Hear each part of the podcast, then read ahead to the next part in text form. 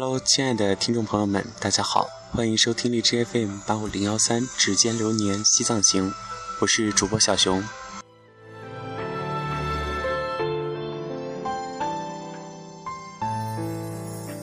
刻是北京时间的零点零五分，我在西宁向你问好。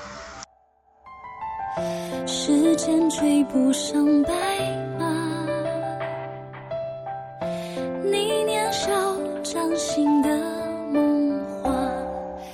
今天从敦煌到达西宁，里程跨度是一千多公里。从今天早上的九点多钟在敦煌出发。途中经过了敦煌、阿克塞，还有就是这个，嗯，大柴旦以及德令哈等等，最终在晚上的十点左右抵达了西宁。一千多公里对小熊来说是一次真正的一个人的旅途。有时候有些路真的。只能是你自己去走，在途中，我们每个人都会遇到一些，或者说很亲近的同伴，但是总是有一些路大家都会分开，有聚有散，所以有的路只能自己去走。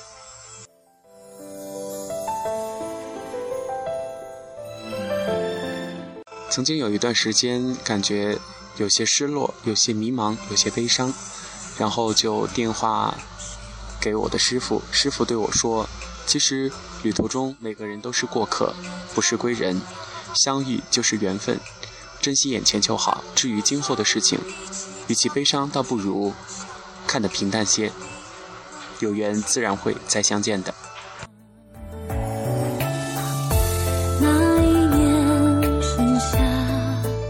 天呃，一共搭了五辆车。从敦煌市区乘坐公交车到达这个国道二幺五之后呢，就一直在徒步往前走。搭的第一辆车是，呃，一辆这个去玉门关上班的这样一对年轻夫妻的车。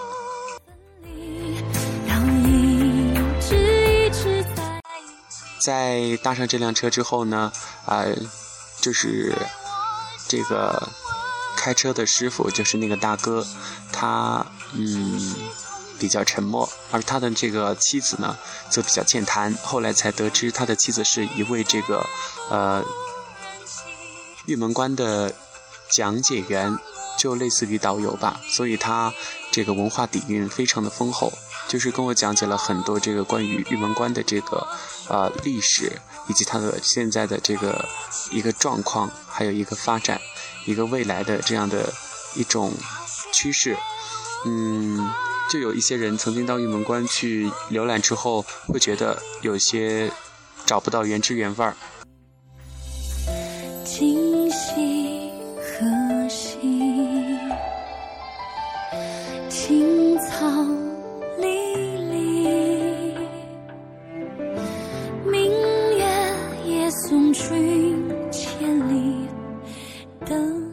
那个姐姐介绍说，是为了更好、更充实、更加丰富、立体的展现出这个玉门关它的这个历史文化，所以说在这个玉门关的遗址的外面修建了一个博物馆。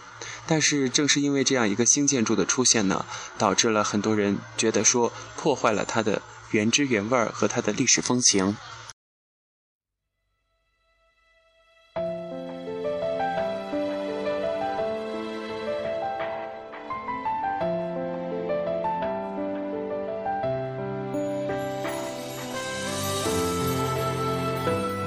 都听过一句非常熟悉的话：“一千个读者，一千个哈姆雷特。”那么，同样一个景区，不同的人去浏览之后，也会得出不同的感受。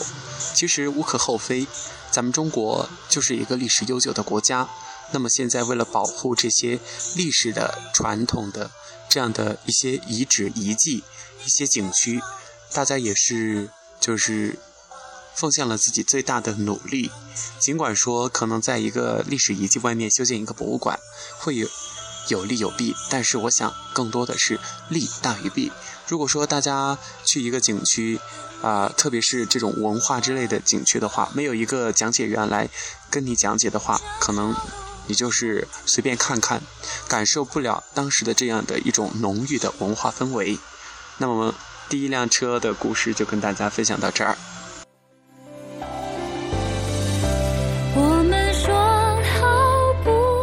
在高速路口，就他们要去阳关的那边的路，而我呢，就是要继续搭车。就算与时间为敌，就算与全世界背离。之后一个人真的是，嗯，运气来了，挡都挡不住。我想是因为我常怀一颗感恩的心吧。在下车之后，没有到十分钟。也就是十分钟之后呢，有一辆这个皮卡车也就停下来了。其实我搭车并没有抱多大希望，只是啊抱着试一试，不放过任何一辆车，就是举起大拇指，伸起手来。结果那一辆皮卡就停了，但是他说最多能搭载我十来公里。他们是去那个啊前面的这样的一个工地。在行车途中，小熊才了解到，原来啊，一位是青海，一位是甘肃，说错了，对不起，是甘肃本地人，另外一位是一位这个就是被分配到这里来进行工作的大学生。那么他们是这个铁路的建设者，可以说他们把自己的青春都奉献在大西北的苍茫戈壁之上，而他们修建的是一条叫做敦格铁路的这样的一条铁轨，也就是敦煌到格尔木的铁路。聊天的过程当中呢，那一位就是已经参加工作的大学生说，他自己觉得有一些遗憾和稍微的后悔，就是自己年轻的时候没有出来走一走，像我们这样做做背包客，去不同的地方感受一下不同的历史风情或者是自然景物。嗯，出来走一走，收获总是很多的。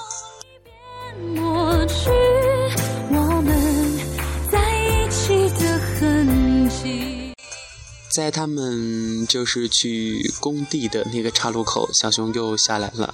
其实有时候一个人在路上的话，嗯，感触还是蛮多的，特别是在苍茫的天地之间。因为我和自己的小伙伴已经分开了，我们的小九呢，他是啊，昨天就已经出发前往青海湖，今天已经抵达青海湖，而另外两个就是呃景儿和大叔，他们是今天出发，到达了三百多公里，敦煌三百多公里之外的大柴旦。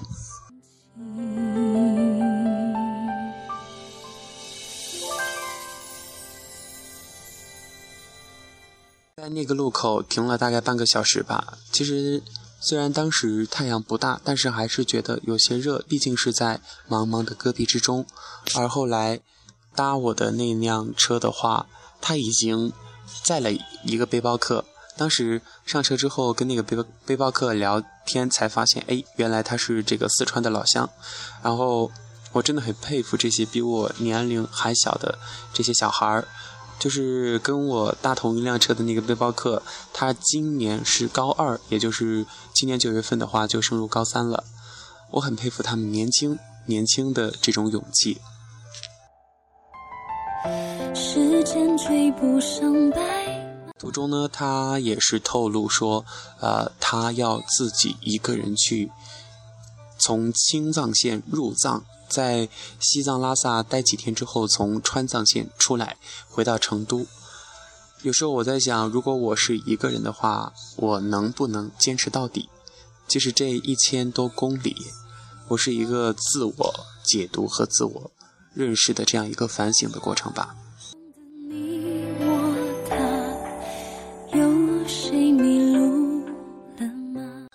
从那个路口到大柴旦，大概是行进了两百多公里。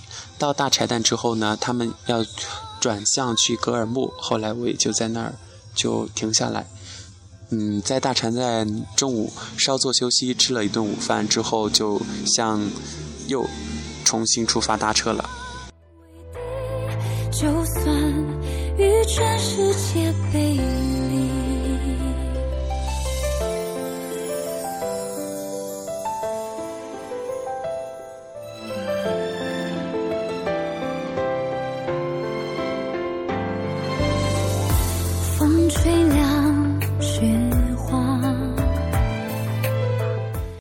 在大柴旦大概步行了三四公里左右吧，然后就在那个大柴旦的高速路口，嗯，等了很久都没有车，过往的车辆都没有丝毫停下来的这样的一种迹象。我当时在想，如果搭不上车，我该怎么办？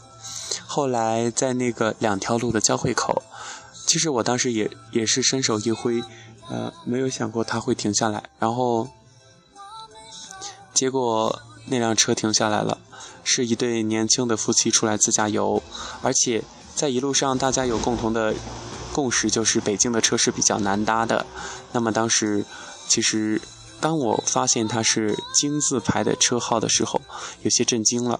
我以为他只是停下来，啊，拍拍照或者怎么样。后来他招手让我过去。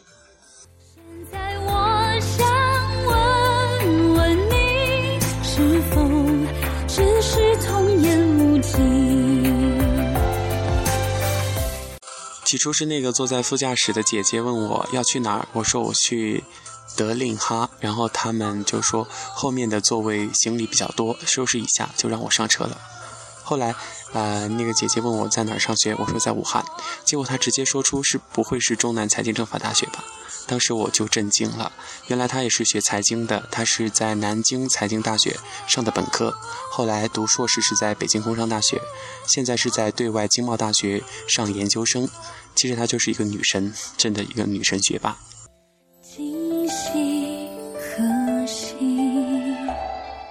中也是跟他聊了很多关于学习的东西，嗯，他说人一定要不断的充实自己，不断的丰富自我，内心的才是最真实的东西。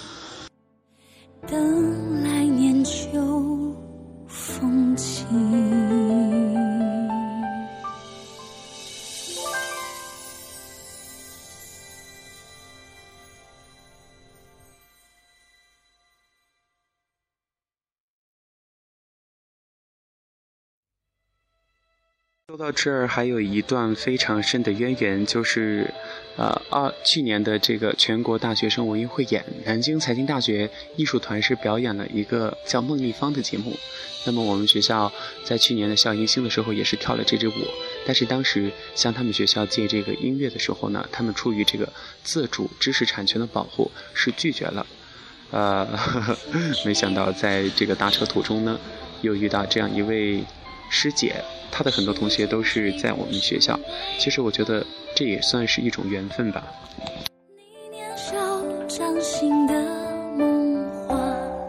哎，他们搭载了我几百公里之后呢，因为要去景区去看那个湖泊的景色，所以后来就我自自己说我先下去吧，就是自己重新搭车，然后他们也就同意了。嗯。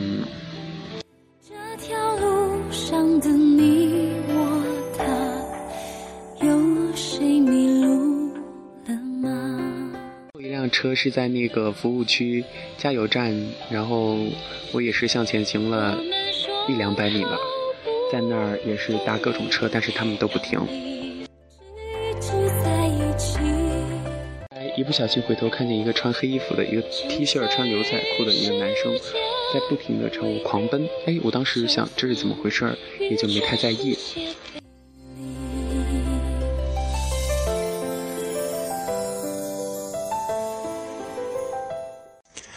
结果原来那个男生是来找我的，然后气喘吁吁、满头大汗的对我说：“你有学生卡吗？有学生证吗？”哎，我在想他要干啥，然后我说我就是学生啊。他看了我的学生卡之后呢，就对我说：“你跟我来吧。”后来就搭上了一辆特别高档的私家车。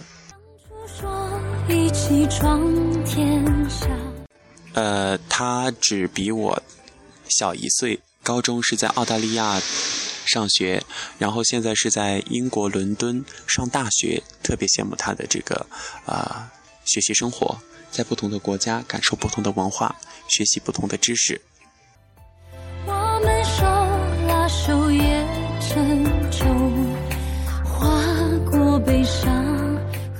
那么现在我已经到达西宁，在一家青旅住下了，自己铺了床铺，洗漱完毕之后就出来，想把这一期的节目分享给大家。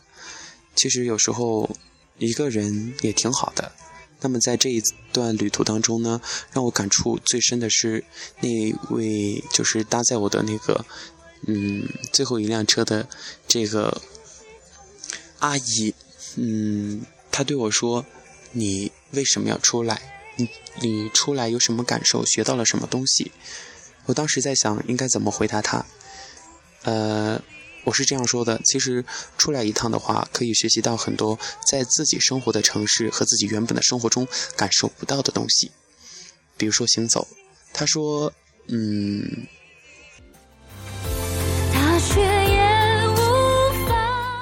其实身体这些都是父母给的，首先要好好的保护。那么在外途搭，首先这个不确定的因素太多了，安全都不能保证，这是他不太支持。然后另外一个就是，他觉得，嗯，证明自己的方式很多，比如说去做义工、去支教、去兼职、去实习等等。为什么要出来就是进行徒搭呢？为什么要来徒步或者是骑行？这是一个费力不讨好的事情，而且浪费时间。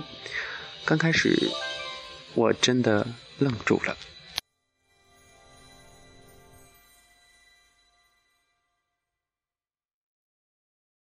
其实，在途中，就是因为这个阿姨的这样一个问题，我就一直在问自己，嗯，为什么要出来？